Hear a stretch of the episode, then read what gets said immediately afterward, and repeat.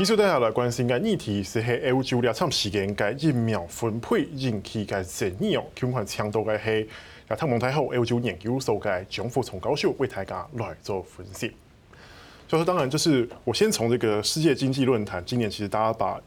这个聚焦在防疫上面，尤其是疫苗产生了很大的争议，像是有些国家认为说疫苗就分配不均嘛，也造成了疫苗贫富的差距。当然，我们先不看这个这么大格局，我们光看欧洲好了。光是欧洲国家里面的疫苗的分配，最近就引起了这个英国跟欧盟之间的争议。那教授是不是可以帮我们来回顾一下，说欧洲的疫苗的争议到底起源于何处？那他们本身的疫苗政策到底又是怎么样？这个事情呢，英国跟跟欧洲人关于疫苗的事情，已经从很单纯的疫苗争夺战变成政治战。是啊，我们说英国在啊脱离欧洲联盟之后，他就觉得说，哎。这我我是一个独立主权的国家，是。那疫苗既然这家是我英国公司的啊疫苗公司，阿斯特捷利康，阿斯特捷利康，那我就可以哦比较大的影响力来影响它的疫苗提供啊。是。但是欧洲人民他就就 argue 他说应该要照契约来走嘛，对。所以欧洲人民他就是在前几天就是非常生气的，还说要管制他的出口，对，要管制，要呼吁说。阿斯特捷利康的话，你要管制它的出口，然后呢，要赶快给欧洲人民疫苗八千万剂啊！是。那第一时间里面，阿斯特捷利康里面他的哦，应该是执行长，他就出来解释说，哦，在当初在谈这个事情的时候哦，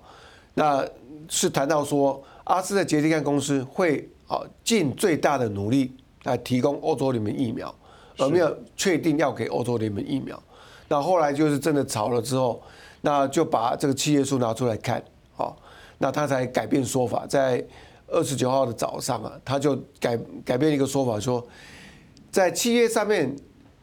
阿斯特杰利康承诺欧洲联盟是三千一百万剂，是，而不是欧洲联盟要求的八千万剂，是，而且是这是第一季度里面，而且是尽量达成目标，对对对。所以现在阿斯特杰利康跟欧洲联盟的协调的结果就是说，好，那我现在就给你三千三千万剂。那现在万剂的话，还是差这个欧洲联盟跟阿斯特捷利康定的定的四万剂，四亿万四亿这个剂啊，还少了非常多。哦，所以总体来讲的话，欧洲联盟它的疫苗策略来讲的话，它不是数量不足的问题。我们看到媒体都一直在讲说，他们现在欧洲联盟国家里面施打的疫苗才才达到一趴两趴而已了啊，英国已经十几趴了，这个差太远。换不均吗？是。那确实哦，我调了一月，今年一月八号，欧洲联盟它所公布的疫情订购的数量，它是向六家大厂对。下单，好，那最大的就是辉瑞公司的好六亿剂，好，那加总起来到目前为止已经下了这个两二十二亿六千五百万剂，哦，说这个数量是。是欧洲联盟总人口四亿五千万的五倍哦，是。哦，所以然后他现在还还继续要跟两家药厂订，哦，又要订了一亿六千六千万剂，所以加起来是总共欧洲联盟是订了二十五亿两千五百万剂，所以是总人口的五倍多，对，所以这个专家来看的话，这个数量要重复两次三打两次三次是绝对够了，而且还打不完呢。对，而且现在问题就是出在说。这个药厂它的出货量受到限制，在疫情期间，因为他们没办法正常生产啊。那有一些啊，比如说这个阿斯特杰利康，它在印度的的制药厂火灾的问题啊，生产线人力不足的问题，所以现在出货量就是变少，对，变少，那就是要周周全分配给他下单的这些国家。所以欧洲联盟它现在也急得跳脚了，因为欧洲联盟这么多国家。都遵守所谓的欧洲途径，由欧洲联盟统一定，那发给二十七国，照二十七国人口比例的多寡来分配这个数量啊。比如说德国，它有八千两百万人口，他拿最多了，他就拿最多，他就拿了百分之十九的一个一个一个药剂。那法国它六千七百万，是啊，那大概拿了十七趴。啊，西班牙四千多万，那拿了十一趴左右，按照这个人口比例去分配给这这些药剂给欧洲联盟这些会员国，但是会员国他现在的话就是说已经等不及了嘛，你现在前端的这些供货，阿斯特捷利康就出了这么大的篓子，哦，那匈牙利他就开了第一枪嘛，对，他就优先考虑说要走国家路线，他要自己要跟这个中国去订，俄罗斯去定，而且俄罗斯迎来了，是，所以这个的话会不会造成说一个一个骨牌效应，说欧洲联盟其他的二十六个国家跟匈牙利一样，就开始走各自的道路，让这个欧洲联盟所谓的整体的一个一个疫苗策略。被打打破掉，那就值得我们去观察。老师，那这样子哈，我先回头看，你刚刚有说像欧盟现在出了这个措施，他们也认了。站在英国的角度，他又是怎么看的？尤其是阿斯特捷利康，它是英国的药厂，英国跟瑞典的合资药厂，还有两条产线在英国，两条产线在比利时，刚好英国脱欧了，是是不是也显现出其实英国在脱欧之后，其实英欧之间的沟通，因为这个疫苗问题产生一点距离？我觉得这个跟他在比利时的两条生产线是没什么关系的。对，那我因为因为在商言商嘛，今天总部跟谁签约，那总部的话，他有下主导权的权利，他把比利时生产的这个药剂要给谁，而不是由比利时他来来决定。可是比利时在欧盟国家里面啊。是啊，就就像说辉辉瑞对跟德国合作嘛，那。在德国生产线生产出来的辉瑞的疫苗，在去年十一月，它竟然外销到德国之外的美国啦、加拿大、以色列这些国家，让他们去打。那德国人就是打不到，所以德国人就要就要检讨说，这是 Made in Germany 的疫苗。对。那我们德国人看他眼巴巴的看他外销到其他国家去打，我们自己人却打不到。所以这个就是说订单怎么订？那。你就是要怎么去交货，而不是说你生产地点在哪里。那在生产地点在欧洲联盟，欧洲联盟就可以自由去使用这些药厂生产出来的药剂，不是这一回事。是。那你刚才问到说，强生对这件事情的看法是如何？哦，强生是有一点把这个事件把它政治化。是。哦，他要展现说脱欧之后，我主权拿回来了，对这个疫情的控制，我是百分之百主控权，所以我做的比你。欧洲联盟还好，对。那第二个的话，他现在的话没有所谓的啊佛心的一个想法了，对。别人国家佛系防疫嘛，现在不佛心了，再也没有去想说啊，欧洲联盟哦，德国啦、意大利、西班牙这些比我们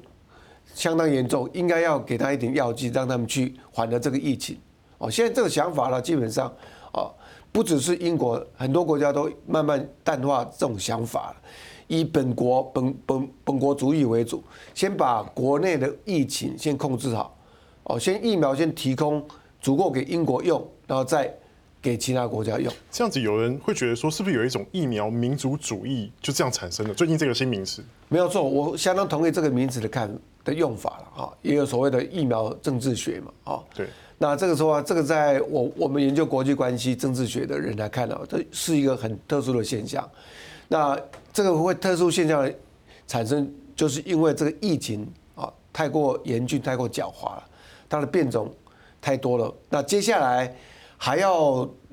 持续多久？是一个长期的抗战，大家都不知道。所以尽量的话，就能够利用政治手段去控制这疫苗数量呢，控制它疫苗的影响力的啊，它尽量去使用，所以产生了这个疫苗民族主义啦、疫苗政治学这个名词出来。老师，当然，你刚刚也前面有提到说，就是包括像匈牙利，他就已经等不下去嘛，反正大难来临，大家各自飞，我只好自己找出路。我找俄罗斯进口疫苗，找中国进口疫苗，所以以后可以看得出来，这个这一次的防疫的资源调度啊，欧盟里面内部防疫资源调度，会是以后欧盟内部在协调的时候会产生的问题。对，没有错，这是很好的一个问题吧？哈，因为这次的疫苗，新冠疫情的疫苗的出现。那也促使哈，促使欧洲人他去思考一个共同疫苗政策啊，所以这个的话，就像台湾从 SARS 经验里面吸收很多啊经验过来是一样的。所以欧洲人内部在接下来他会很严肃的去检讨这次疫情的一些政策啊、策略分配这些这些东西，而提出一个比较具体可行的一些一些防疫办法。那匈牙利走中国路线或俄罗斯路线要去取疫苗。那中国的角色是值得我们去去观察。是，欧洲国家里面现在啊，第一个拿到中国疫苗是塞尔维亚。是哦，塞尔维亚他已经哦已经有拿到了，对，已经已经已经跟中国啊下定了啊，那已经在塞尔维亚境内去施打哦。是那塞尔维亚总统还公开在媒体讲说，哦，这个中国的疫苗非常好，我们百分之百信任中国的疫苗。所以很显然这件事情已经让其他欧欧洲国家看到，所以匈牙利哦，他不是第一个，他看到塞尔维亚、啊、有样学样了哦，他已经有有在欧洲联联盟里面发出了这个这个这个这个声音这个想法，所以中国它的疫苗政策、疫苗外交会不会因为匈牙利带动其他欧盟国家去跟着那去重视中国疫苗，去使用中国疫苗？那这个是值得我们去观察。但是我要我要回到说，欧洲联盟使用疫苗的一个基本概念是哦，来提供给观众去做个参考，就是我们说今天欧洲联盟它订了这么多疫苗。对，但是我们听到很现在的一个现象，就是说，施打率才一两趴而已。对，哦，施打为什么这么少？哦，那原因刚才已经讲过，不在数量的问题，而是它施打的速度太慢。哦，我们说英国、加拿大、美国这些国家对疫苗，它是采取所谓的紧急批准。啊，对，然后欧洲联盟是采取所谓的正常批准程序。那正常批准程序里面拿到这个药剂之后，欧洲联盟的医药署，